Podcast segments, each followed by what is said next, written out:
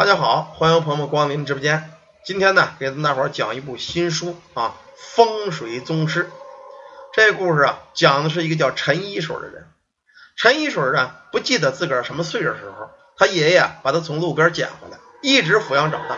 这个爷爷呢，是一名风水先生，耳染目睹之下，让这个对风水知识也产生了兴趣。但不知道为什么呢，他爷爷始终不肯教他。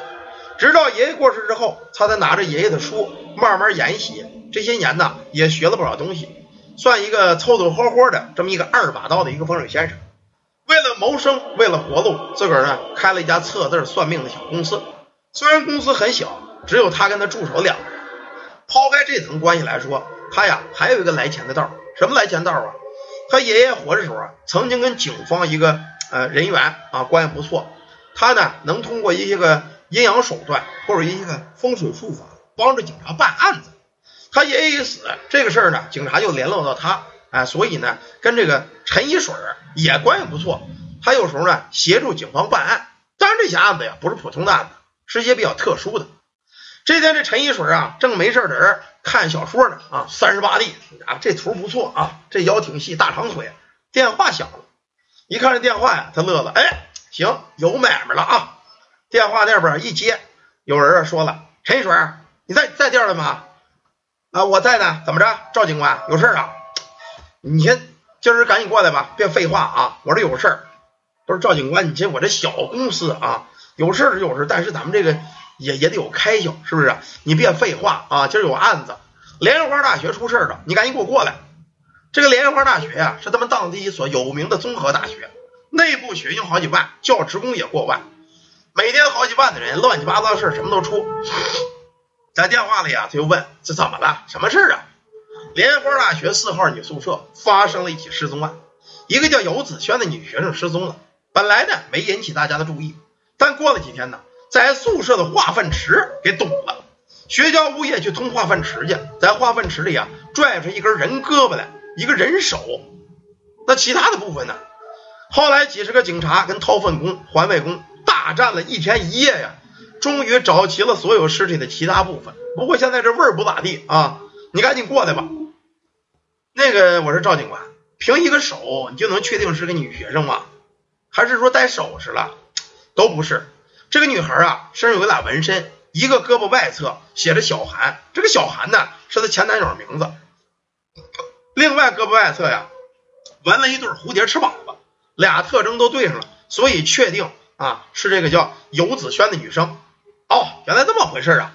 他那个叫小韩的前男友怎么样了？现在还搞着吗？没有，分手四个月了。根据调查呀，他现在好像又有新男朋友了。这会儿陈一水皱了皱眉，又是个女大学生的事儿啊。那你现在调查怎么样了？行，我现在打车过去啊，你赶紧来吧，赶紧来吧，到现场说吧。就这么着，打车呀，到了现场。一到现场，这个味儿啊，我的妈呀，太好了啊！一见这帮人呐，满身全是屎汤子，那满身全是屎点儿。嘿，我操，老陈，你终于过来了，赶赶赶赶紧，我换个衣服上上办公室说去吧。啊，太臭了。就这么着，带着这个助手啊，他这个阿成，这个阿成啊，是从农村来的一个好青年，到城市里打工的。这阿成说了，说这老板这个地儿挺味儿的，你看咱店里没人，要不我先回去。行，那你回去吧，你甭等我了啊。有客户电话呀，我约的明天。好嘞，好嘞，我知道了啊，那我先回去了。这小伙这助手阿成啊，你别看是农村来的，小伙子倍儿精神，这双眼呢勾魂夺魄，一双的桃花眼。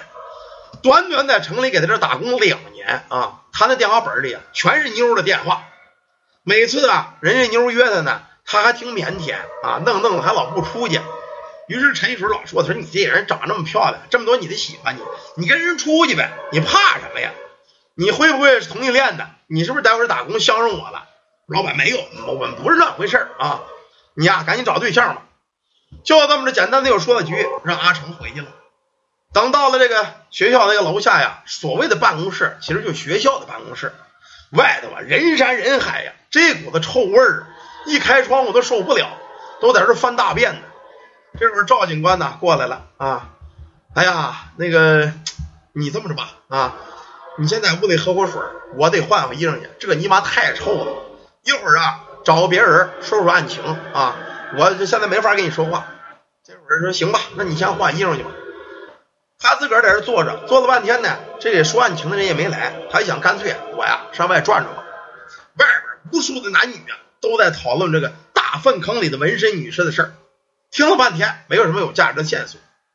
正这会儿呢，突然有个女人在人群里左张右望的，哎，你是不是陈一水陈先生啊？是你吗？陈一水一愣，这个女的呀，身材矮小，一米六也就是，头发挺长，白白嫩嫩的啊，说话呀中气十足，音儿挺高，嗷嗷的。呃呃，是是我呀，你你认识我呀？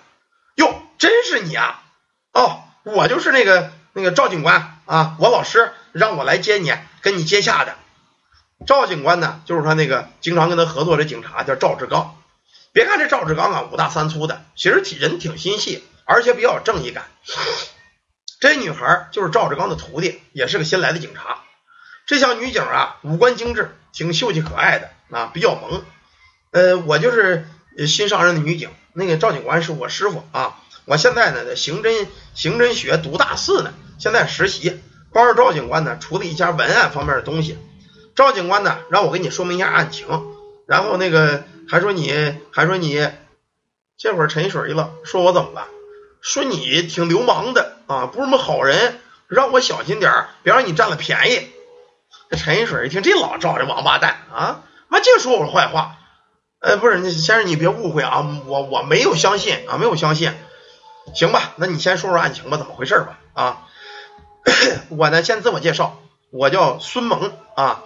我长得挺萌是吧？对对，确实挺萌。是那个，咱们俩还是上屋说去吧，外边味儿够劲儿啊。最后一说呀，案情跟赵警官说的差不多。这叫游子轩的女孩啊，失踪大概四天。在大学这种管理比较宽泛的地方，失踪是不好界定的。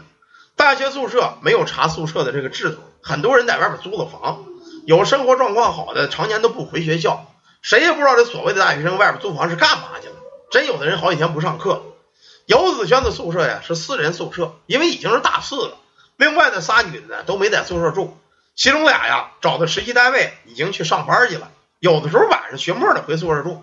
另外一个呢情况不明，就但是在大学里这都是很正常啊，也没人知道游子轩到底干嘛去。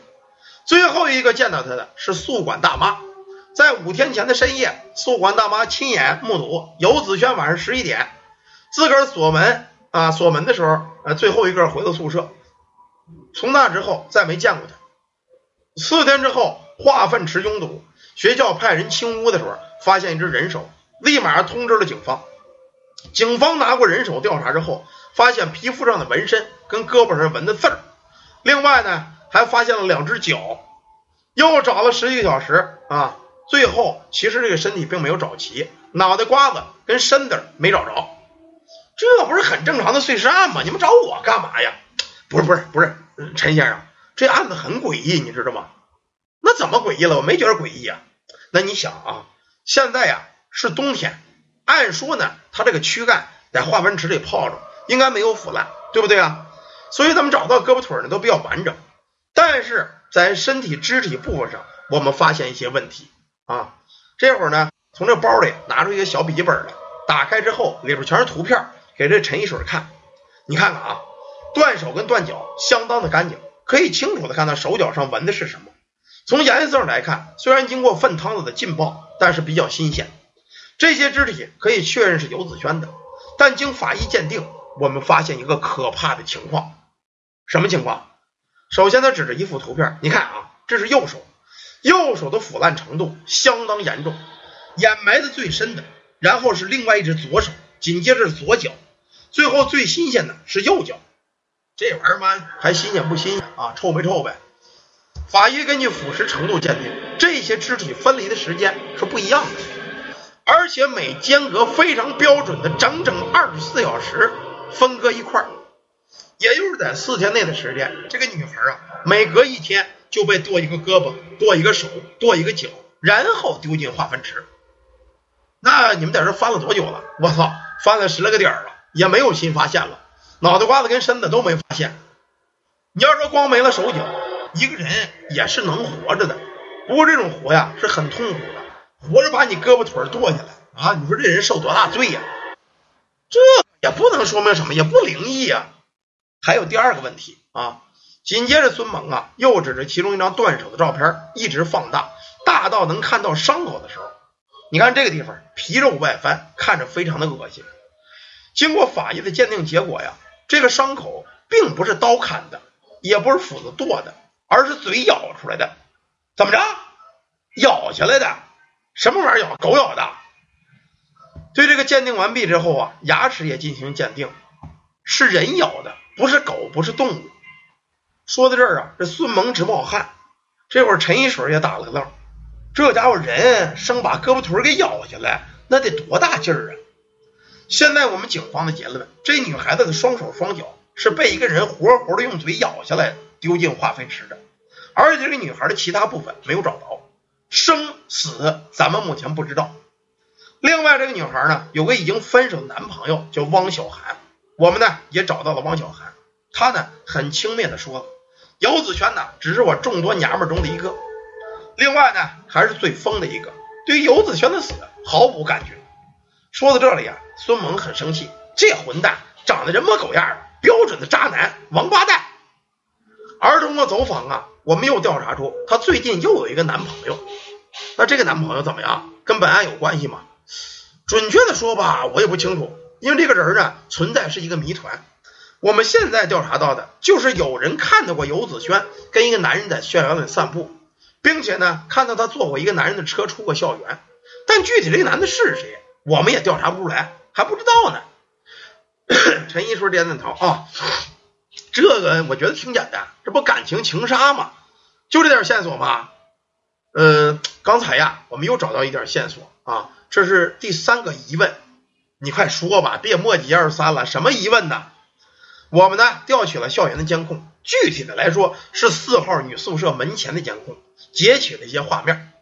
孙萌打开笔记本，画面呈现在跟前，仿佛孙萌点击这个电脑的鼠标的手啊有点颤抖，他应该是害怕。从视频看，是一个女生到了一个宿舍的门口，上面一摄像头，右上角显示是半夜两点半。也就是四天前，游子轩消失的第一天，突然间呢，一个女孩进到了监控范围，监控不是很清楚，头发挺长，大高个，穿着羽绒服一类的，站到了门口。这个是游子轩吗？经过几个熟人确定啊，确实是他。你别看人，你注意他的手。这会儿孙萌往这个视频上指，这会儿啊，陈一水他发现这个女孩现在根本就没有右手，右手那袖子飘飘荡荡。游子轩站在门外，很不情愿，四处张望，好像看了看前后的，这个样子呀，好像有人在威胁他，或者逼迫他站在摄像头这儿。这个让陈一水充满了这个疑惑，这怎么回事啊？站了没有三分钟，这女的呀，又回身退回去了，离开了监控的范围。紧接着调取了下一段录像，还是那个地儿，还是摄像头。这会儿录像里，这个叫游子轩的女的，两个袖子都空荡荡的。两个胳膊都没了，这个确实是够诡异的。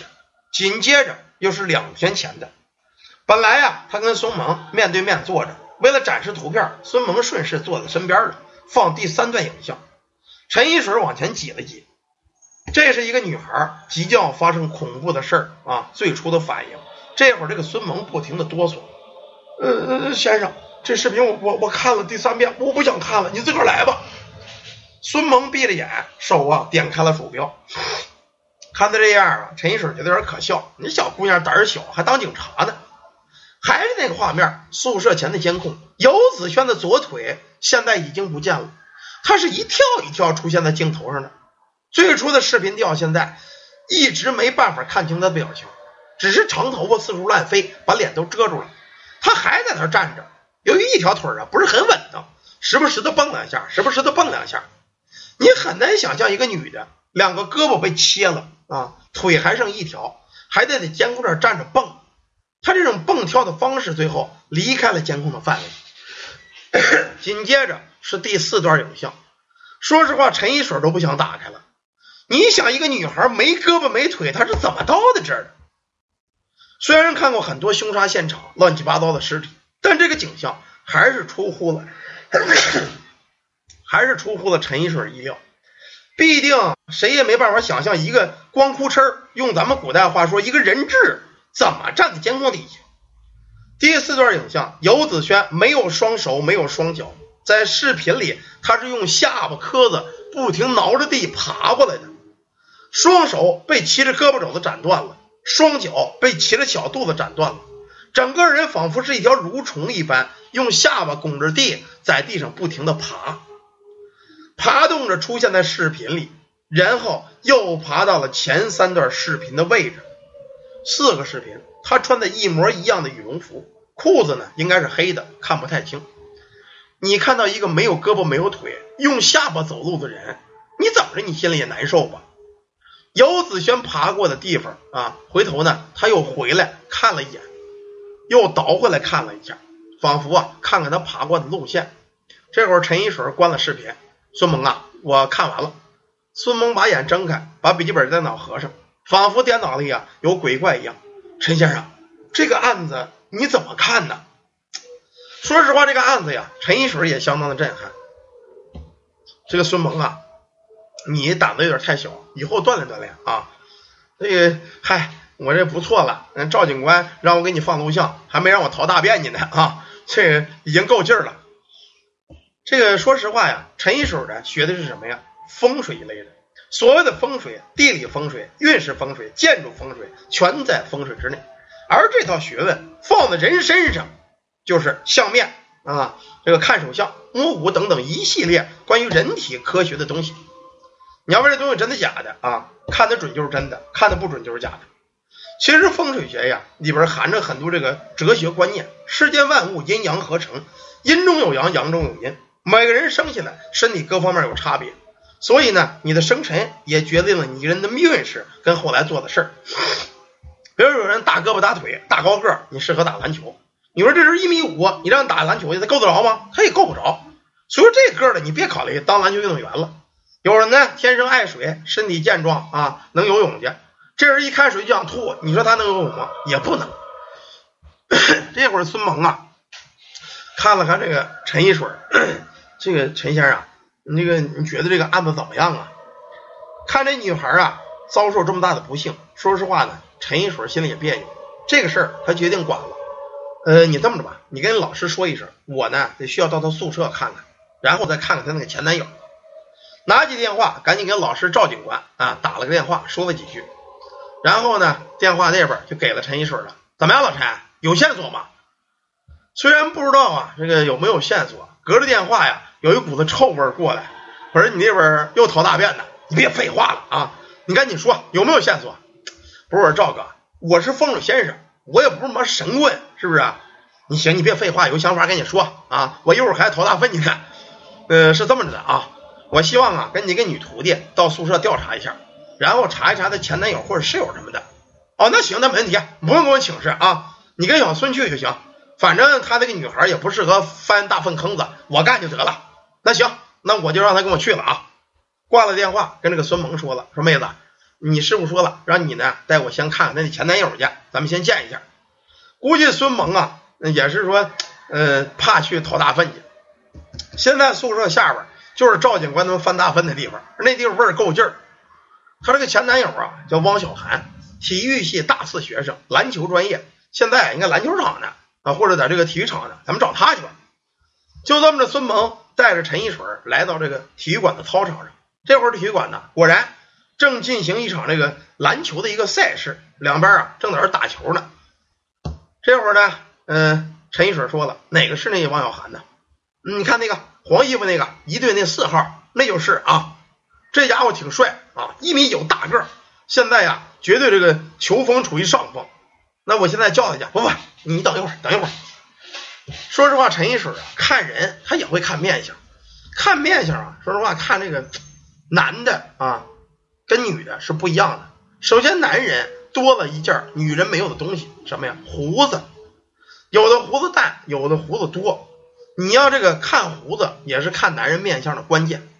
在场中，这汪小涵的面相，陈一水看了看，鼻头挺大，表现欲望强。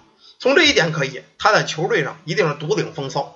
嘴唇特别的薄，这种男人呢，说实话言而无信，说了不算，而且嘴唇越薄，反映两方面欲望会更强，一个是性欲方面，另一方面这小子呀绝对是这种骗死人不偿命的。再看这家伙下巴，下巴特别长，特别尖，说明这人呢福缘比较薄。如果尖而短而厚重，这种呢反倒是福缘深重。这家伙正是后者，从各方面判断，肯定是一个经济状况挺好。从年龄来看，应该是个家里有钱的富二代人物。他这个双眼呢，跟孙蒙眼差不多，也是丹凤眼，眼中带着一丝媚气，或者说长得有点像女人的眼。男人眼睛这种方式啊，并不好。这种人呢，无论对家人、爱情、朋友，都不是忠贞的人，天性凉薄，而且眼带媚气，说明这家伙意志不坚定，很容易暴躁放弃，什么事三分热度。反而有些人眼看着吧，挺呆的啊，那种人呢，而是实实在在、意志坚强的。总体来说，这家伙又傲气，表现又强，两性欲强烈，天性凉薄，比较容易动摇啊。这么一个富二代，没什么节操，一个烂人公子哥。不可否认呢，这家伙表面看确实挺帅，大高个，打球又好。大学里那帮女的就跟二逼一样，傻子一样，就看谁长得帅、有钱、能打篮球、大高个，这就是什么校草啊！很多女人吃亏，都亏在这个校草了。不过呀，毕竟在学校里边上啊，看篮球的人挺多啊。可是打着打着呀，两方面可能由于推搡问题吵吵起来了，赶紧呢，教练上来把两方面给劝开。看这两队啊，比分悬殊啊，这边呢怎么比也行不了了，就这么着呢，准备这个比球这个事儿，准备就是算解散了啊。可是啊，谁知道这个叫汪小涵的，在对方离开的时候，很轻蔑的对着对方打了一个中指。本来两队就吵架，这下子呀，矛盾又激化了。至始至终在旁边看着，孙萌啊，有点不明白，陈哥，那你他们这你叫他就完了吧？你还看打篮球啊？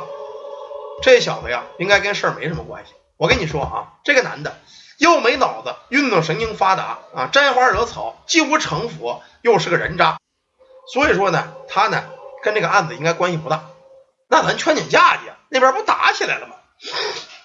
说实话，陈一水啊，把面相学、风水学用到办案上，很多事的观察度远超常人。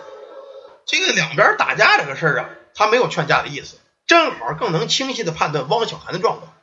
这小子打架的风格跟打球完全不一样。发现对方冲过来，这小子呀往后一退，把自个儿队友全给顶前面去了，跟对方球队就干起来了。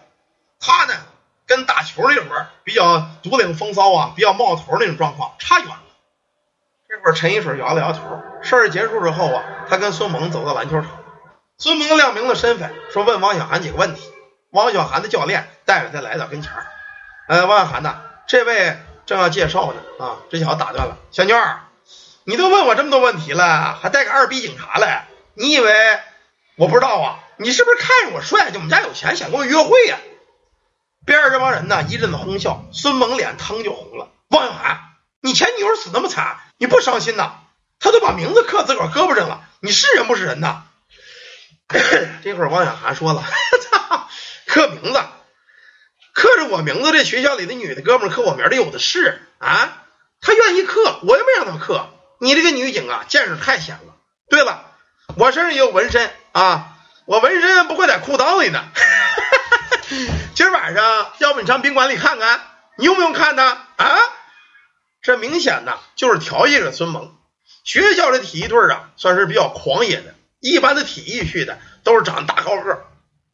旁边啊，这会儿陈一水看了看汪小涵，你呀最好礼貌一点。你们家里没教过你廉耻吗？这会儿小子看了看陈一水，我操，你谁呀？你不就一翻大粪的臭警察吗？你们局长见着我爸爸都得站身迎，你算个屁呀！这会儿陈一水乐了，我好像不是警察，我就是协助办案的。那你还说个屁？赶紧滚吧啊，孙警官！你要是想看我纹身呢，今儿晚上我开好了房啊，我告诉你房间号，晚上你随便看，你就舔两口，我都无所谓。这小子呀，力气是够强。这会儿啊，陈一水从地上捡起篮球来。你擅长玩这个？不是？你怎么还不走啊？要点脸吗？怎么着啊？想跟我打球啊？就你小逼个啊！这会儿陈一水看了看，我跟你打篮球，你乐什么呀？啊？你挺搞笑是吗？来，我给你试试啊！旁边的孙萌赶紧劝陈先生：“陈先生，你别跟他置气，你跟他打什么篮球啊？”要是这小子，说实话啊，要不好好杀杀他的锐气，让他吃点苦头，这个案子你也别想问他，他不会好好跟你说。陈一水脱了外套，递给了孙猛，穿着西裤啊，蹬着皮鞋就到了篮球场上。我说小子，你今儿个不是看我个矮吗？觉得我玩不了篮球吗？来，我跟你试试。但是我告诉你，你要被我撞翻了，那可是你自个儿脚底不稳，别一会儿哭鼻子啊！这会儿一说这，大伙儿说哟。要跟咱们校草比篮球，干他，干这外校的。当然外人也不知道他是警察。这会儿小子过来了，行啊，你就穿皮鞋跟我玩啊？怎么比？你说吧。这么着吧，我防守，你进攻。完事儿之后呢，咱跳个个，我进攻，你防守。谁先进三个球谁赢。你看怎么样？王阳说行啊，没问题啊。那你先进攻吧。陈一水往这一站，汪小涵站到了三分线外，搓着身子，双眼瞪着。陈一水需要的就是这家伙全神贯注，因为在相学里，一个人一旦全神贯注，你是隐藏不住任何秘密的。到底这陈一水能不了，能不能办了这案子呢？这案子胳膊腿全剁了，跟虫子一样爬，这女的又是怎么回事呢？咱们呢下文书接着讲长篇故事《风水宗师》。好了，感谢大家，感谢朋友们啊！今儿个咱们这个新长篇就讲到这儿。喜欢听故事朋友们，愿意进群的可以加咱们助理微信 yy 三零五二九八或者 a 天龙王的拼音。有这个看风水阳宅的，买开光配饰的，化解太岁的，定做批发翡翠制品的，也可以加咱们助理预约。嗯，听不着故事的可以微信搜索公众号“鲁智深悬疑”几个字就能搜着了啊，或者下载月亮听书，搜索鲁智深。感谢大家，感谢朋友们，咱们今天呢就到这儿，明天。再见。